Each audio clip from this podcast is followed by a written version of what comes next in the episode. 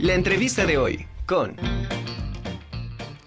Ahora saludo con muchísimo gusto al doctor Marcos Gutiérrez Ayala, secretario de Investigación y Estudios de Posgrado, para platicar sobre el sistema tributario en México desde la perspectiva constitucional, una visión integral.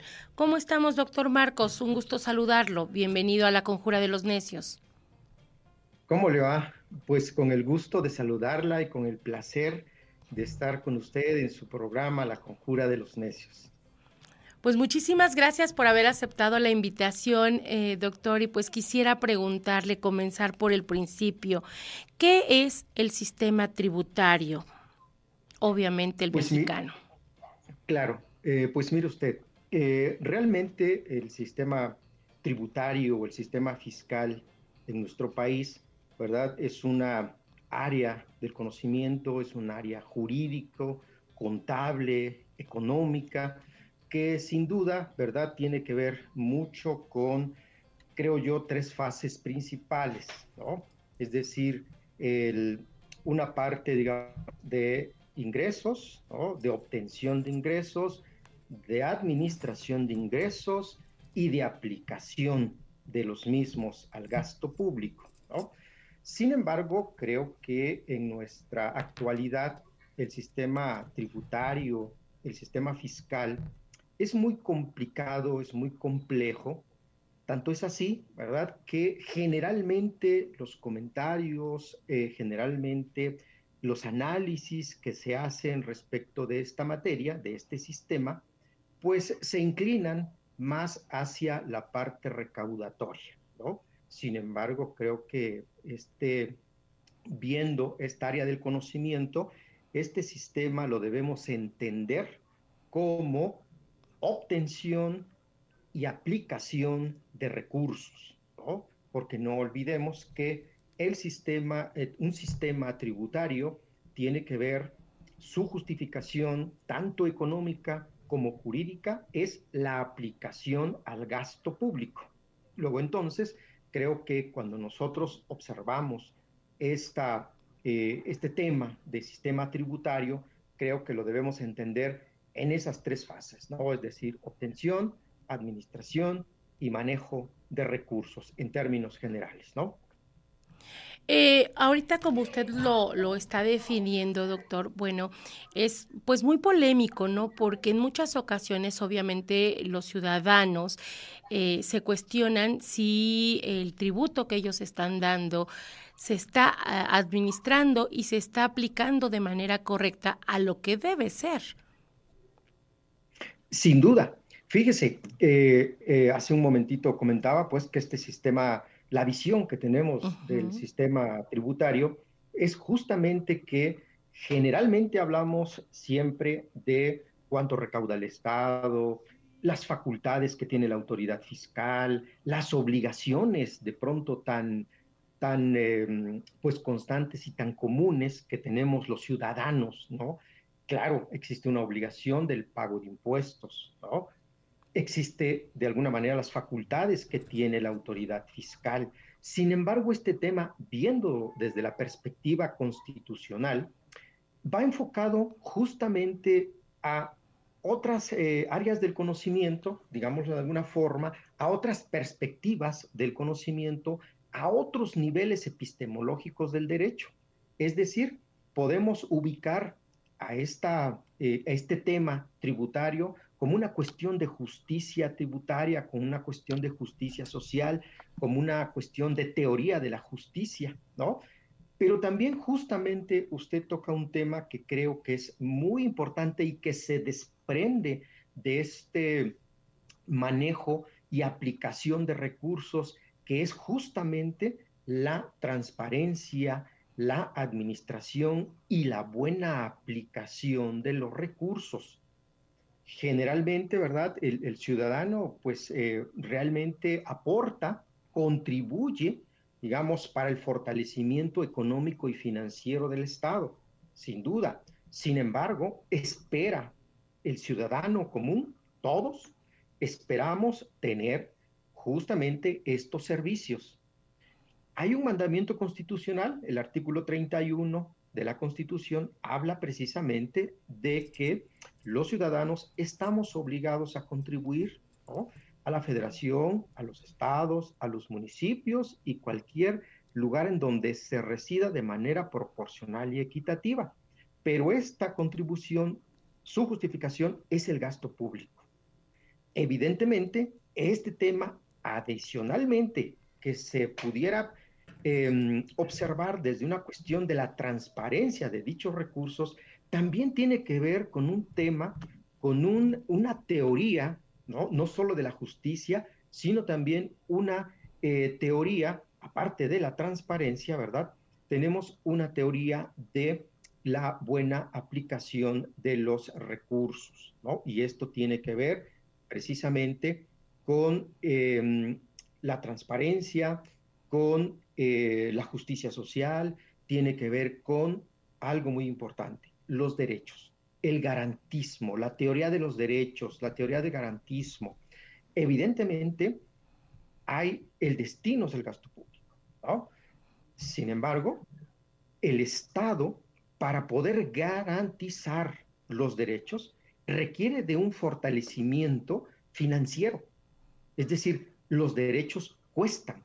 Y en ese sentido, ¿verdad? El Estado necesariamente tiene, se requiere una, la imperiosa necesidad de una muy buena administración de los recursos para que, para que esté en condiciones de garantizar los derechos. No vamos lejos, ¿verdad? Un tema muy actual que es precisamente el derecho a la salud. Ahora con las vacunas y con la fuerte inversión sobre el costo de las vacunas, pues el Estado se vio la necesidad de garantizar el derecho a la salud. Pero si no, lo vemos en retrospectiva, digamos, hay un gasto, una garantía de la salud, pero necesariamente debe de haber un recurso, necesariamente debe existir, digamos, una bolsa, ¿no? En donde el Estado tuvo que eh, sacar, ¿no? Ese dinero para aplicarlo y poder garantizar el derecho a la salud, como pudiéramos hablar de otro tipo de derechos que pudieran ser el derecho a la educación y a la seguridad, ¿no? Sin duda. Pero eso, insisto, tiene que ver mucho con un tema que está muy, muy eh, actual, ¿verdad? Que es justamente la transparencia, no solo de las actuaciones de las instituciones del Estado, sino evidentemente de los recursos y de la buena aplicación de los mismos. Como usted lo dice, doctor, eh, ciertamente hay temas en los cuales debería pues ser prioritario, ¿no? Y ocupar precisamente este tributo, este pago de, impuestos para eh, los aspectos prioritarios. Eh, fue un caso aparte, por decir, o, este, un caso importante ahorita la cuestión de la pandemia, en donde se tuvo que ocupar pues ese, ese dinero para dar prioridad a la salud. Pero en una situación normal, eh, ahí en ese sentido, ¿cómo opera o cómo priorizar esos recursos? Bien, en principio de cuentas, ¿verdad? Eh, todo esto está dentro de un marco de la legalidad. Existe, sin duda, ¿verdad? Constitucionalmente hablando, está la obligación de contribuir, pero también por otro lado está este principio de la eh, anualidad presupuestaria. En ese sentido, esta anualidad presupuestaria, por ahí de los artículos 72, 73 y 74 de nuestra Constitución, correlacionado con el 31 fracción cuarta que habla del gasto público, ahí está justamente, ¿verdad?, el origen, digamos, legalmente de los recursos. Ahora bien, por otro lado, hay un fundamento, digamos, legal, hay una ley especial que es justamente la ley de ingresos y egresos de la federación, a través de la cual el Estado eh, emite, elabora un presupuesto y es en dónde se ven eh, canalizados, en dónde se ven dirigidos estos, em, estos gastos. Por supuesto, ¿verdad? Que eh, hay gastos muy prioritarios, ¿no? Como puede ser la salud, como puede ser la educación, como puede ser la seguridad.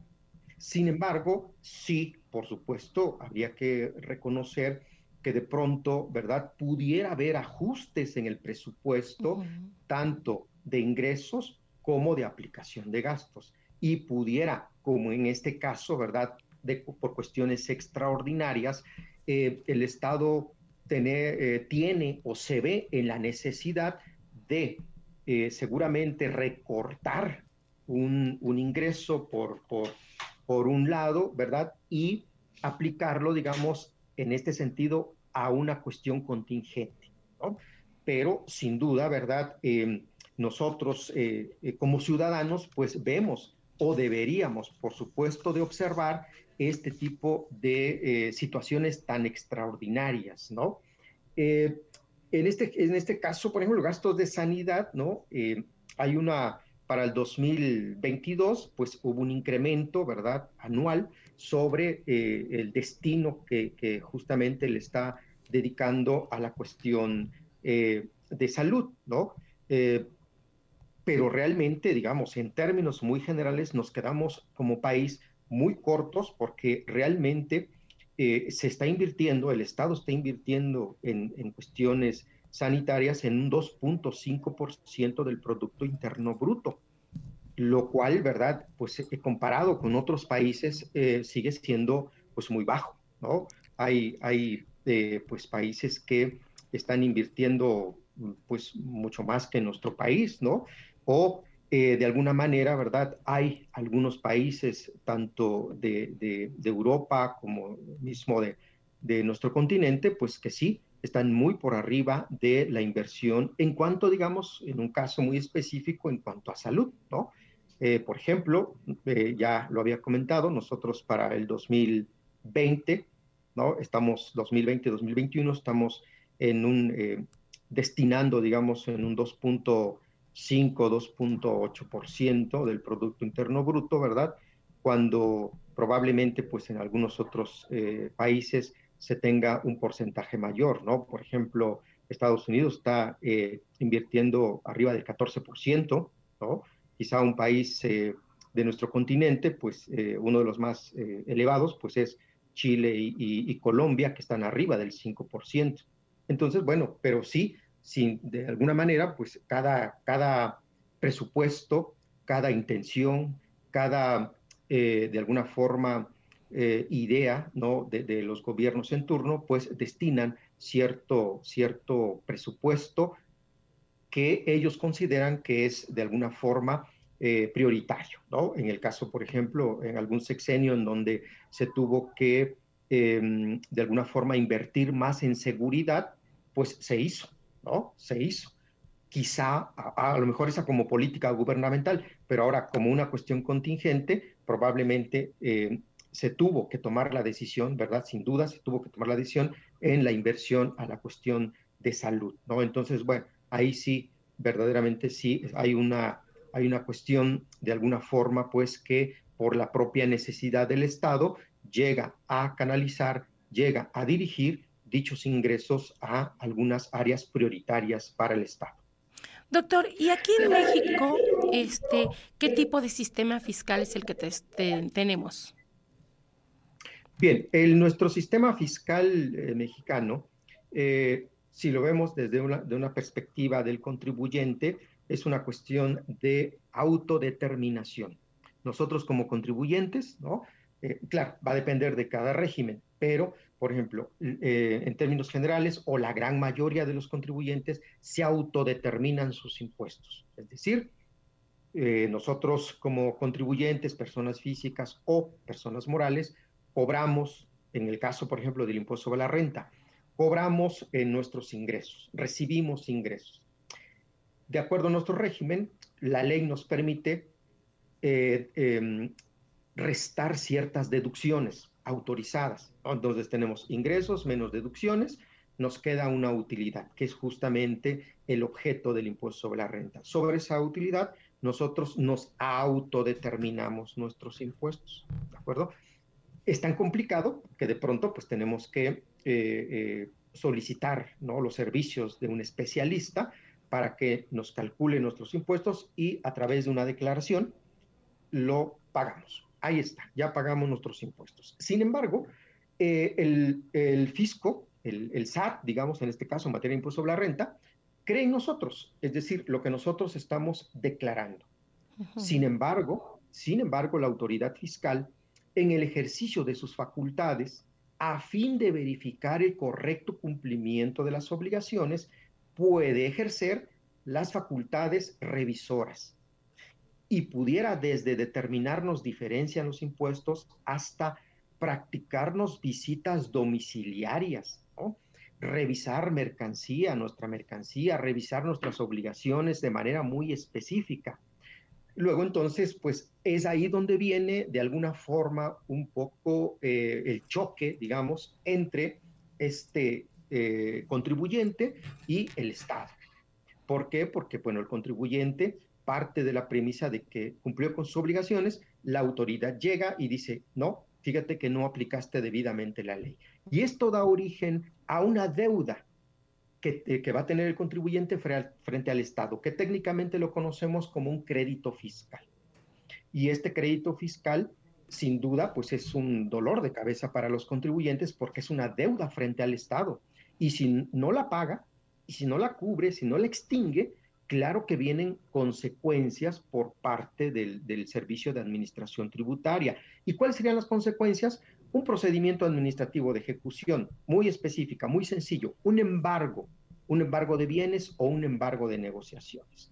Entonces, ¿por qué? Pues porque el Estado, en ese sentido, en esa lógica, lo que quiere es recabar, recaudar, cobrar la deuda que tiene el contribuyente por incumplimiento de sus obligaciones. Doctor, entonces para ir cerrando este tema, ¿cuál sería la recomendación para todo contribuyente? Bien, fíjese usted que creo que en una, eh, digamos, en una perspectiva de reflexión y de análisis, sabemos que este tema es muy complicado, sabemos que la gran mayoría de quienes nos dedicamos a esta área del derecho, pues generalmente hablamos sobre las obligaciones, sobre las facultades que tienen las autoridades, ¿no?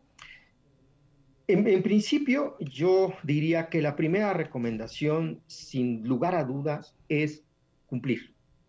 Cumplir con todas nuestras obligaciones.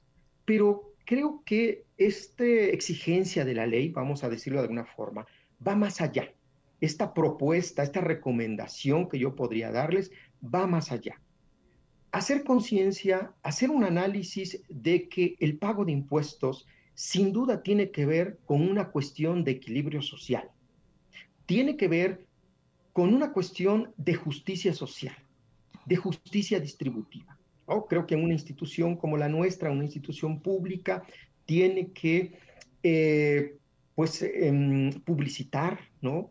Tiene que em, comunicar a todos, ¿verdad? Nosotros como profesores, como investigadores, como docentes, pues tenemos que ser conciencia en este pago de los impuestos, ir más allá del cumplimiento de la ley y hacer un sentido, pues, de reflexión, de dirección hacia un sentido de justicia, de justicia distributiva, ¿no?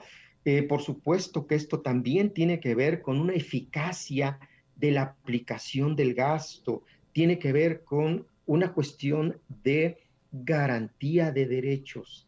Tiene que ver, insisto, con una cuestión de equilibrio social, ¿no? Tiene que ver con una cuestión de equilibrio distributivo, tiene que ver con una cuestión de justicia distributiva, ¿no? Y que creo que hacer muy eh, estar y estar y ser muy conscientes de que el pago de impuestos tiene una muy buena dirección, el gasto público, la garantía de nuestros derechos.